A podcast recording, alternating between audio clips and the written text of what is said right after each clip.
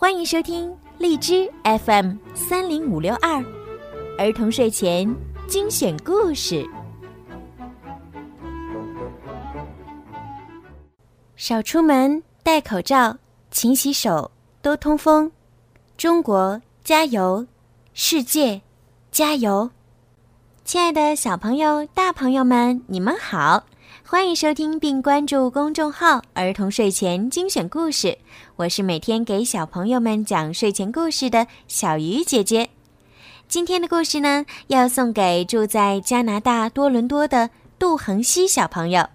今天呀，是你的七岁生日，祝你七岁生日快乐！爸爸妈妈为你点播了属于你的专属故事。因为受疫情影响，不得不取消了原定的大狼屋派对计划，但恒熙很懂事，也非常配合。爸爸妈妈和妹妹祝福恒熙永远健康快乐。为梦想而努力付出的你真的很棒，小鱼姐姐也要为你点个赞哟。今天呢，小鱼姐姐为你准备了一首非常好听的故事，怎么样？准备好了吗？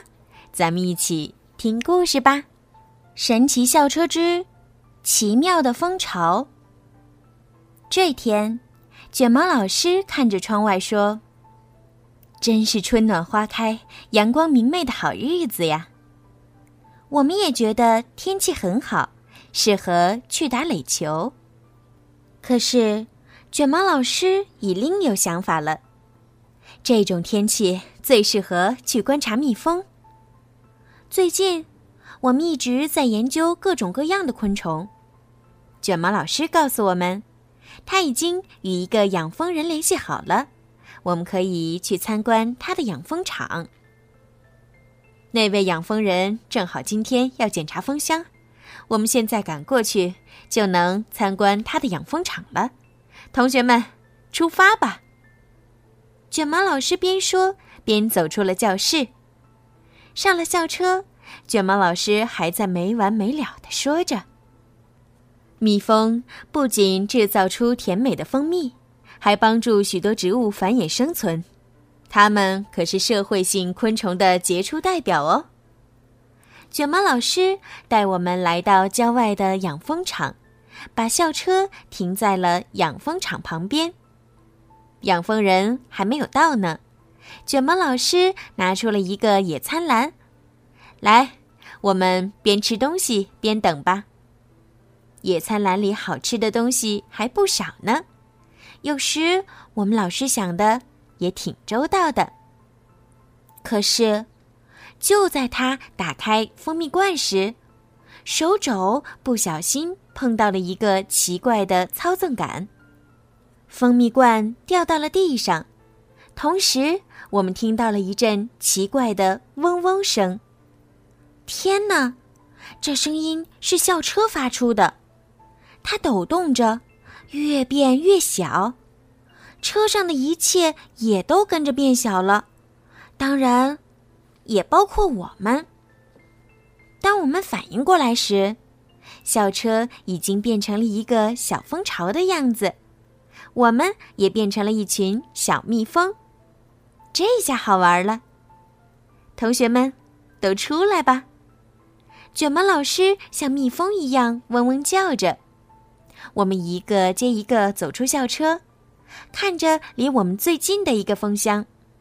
蜂箱的入口处有几只工蜂守卫着。负责守卫的工蜂通常会阻止外群蜜蜂进入。卷毛老师告诉大家。只有一种情况，守卫蜂会让陌生蜜蜂进去。卷毛老师说：“如果一只迷路的蜜蜂带着一大堆食物，这个蜂巢就有可能收留它。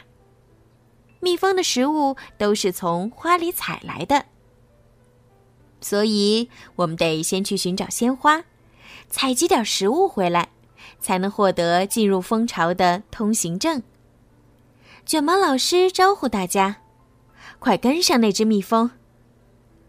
一只蜜蜂正朝一丛鲜花飞去，我们赶紧跟上了它。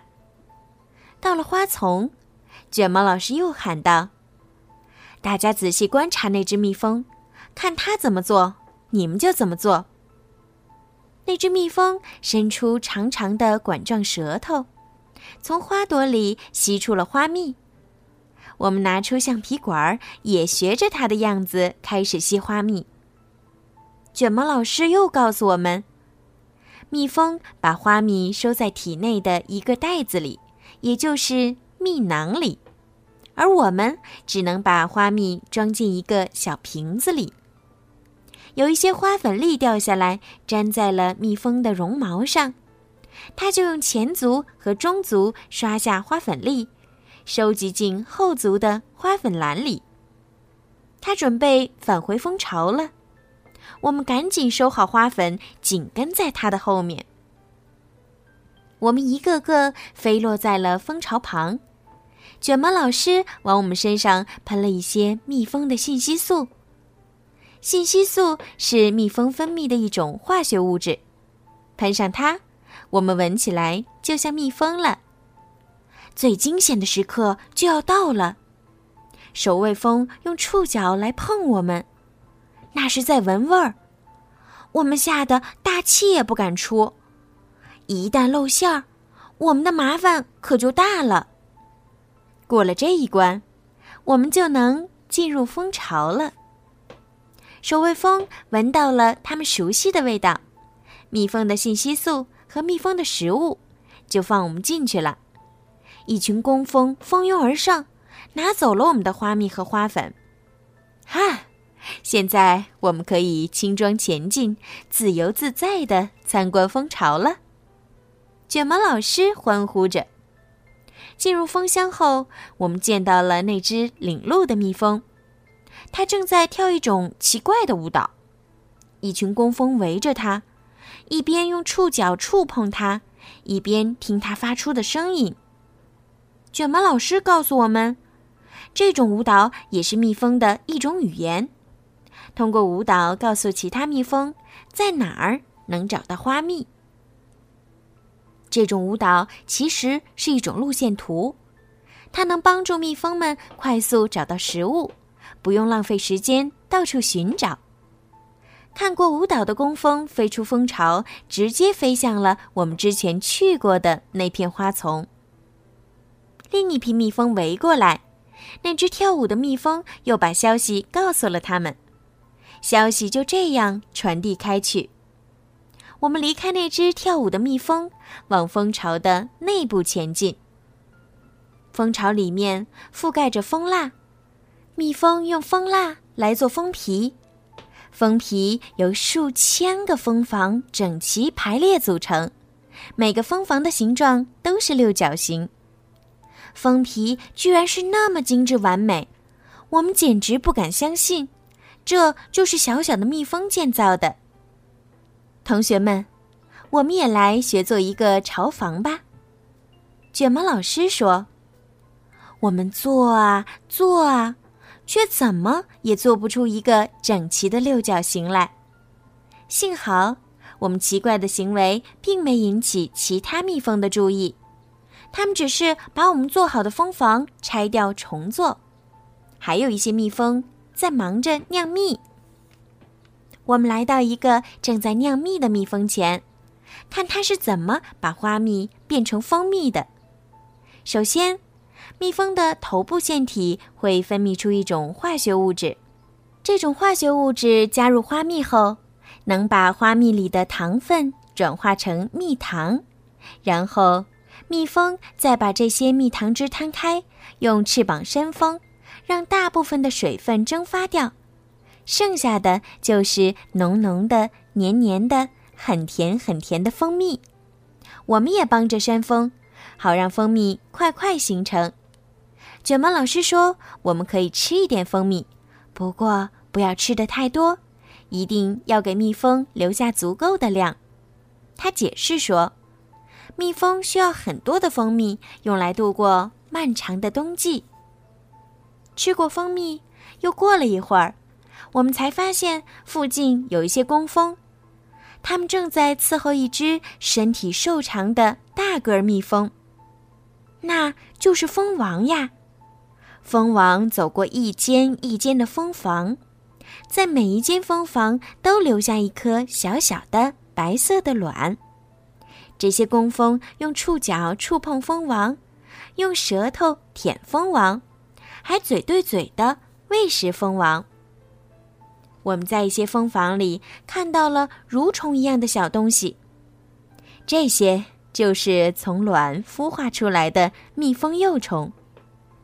卷毛老师说：“还有宝玉蜂在喂这些小幼虫呢。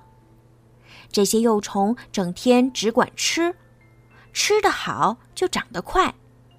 当它们长到外皮已经包不住它们的时候，便会蜕一层皮。”然后它们又开始接着吃，接着长。幼虫长到一定大小就不再吃东西了。卷毛老师说，他会用一层丝茧把自己裹起来，成为蛹，然后宝玉蜂就用蜂蜡把它的蜂房封上，蛹就待在蜂房里不吃也不长，但会慢慢改变形态，变成一只蜜蜂的成虫。从蛹变成蜜蜂的这个过程，就是蜜蜂的变态。卷毛老师接着说：“当蛹完成变态，变成了成虫，就会咬开蜂房爬出来。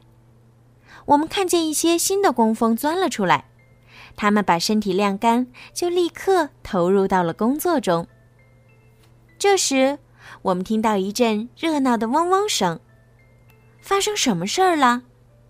原来呀，是蜂王离开了蜂巢，他还带走了几乎一半的工蜂，它们黑压压的一片飞走了。那现在这个蜂巢会变成什么样子呢？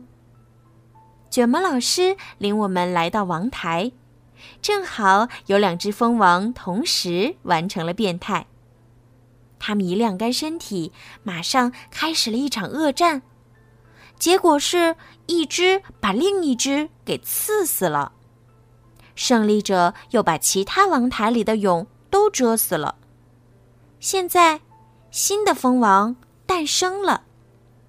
新蜂王诞生以后，工蜂们便过来把它推出蜂巢。卷毛老师说：“蜂王要举行飞行婚礼了，它得飞出去找雄蜂交配。”新蜂王刚飞出去一会儿，我们就听到一阵沉重的脚步声。哦，是一只大熊来了，它想偷吃蜂蜜和幼虫。工蜂纷纷飞了出来，要去蛰它，可大熊身上那厚厚的毛皮很好的保护了自己，蜜蜂的视针很难蛰进去。我们一起飞了出去，落在了熊的身上。我们的进攻好像对熊没产生什么作用，它还在继续攻击蜂箱。我们得用点计策才行。卷毛老师说：“咱们把大熊引开吧，同学们，返回校车。”我们跟着卷毛老师以最快的速度飞进校车里。卷毛老师打翻的那罐蜂蜜还在车厢里，并发出一股浓浓的香味儿。那只熊闻到了蜂蜜的味道，立刻改变方向朝我们跑来。看着熊离我们越来越近，我们大叫着：“弗瑞斯老师，快做点什么吧！”他狠踩了一下油门，校车便东倒西歪地冲出去了。在我们的校车转弯时，蜂蜜罐儿滚出了车外。蜂蜜罐儿一落到地上，就变成了原来的大小。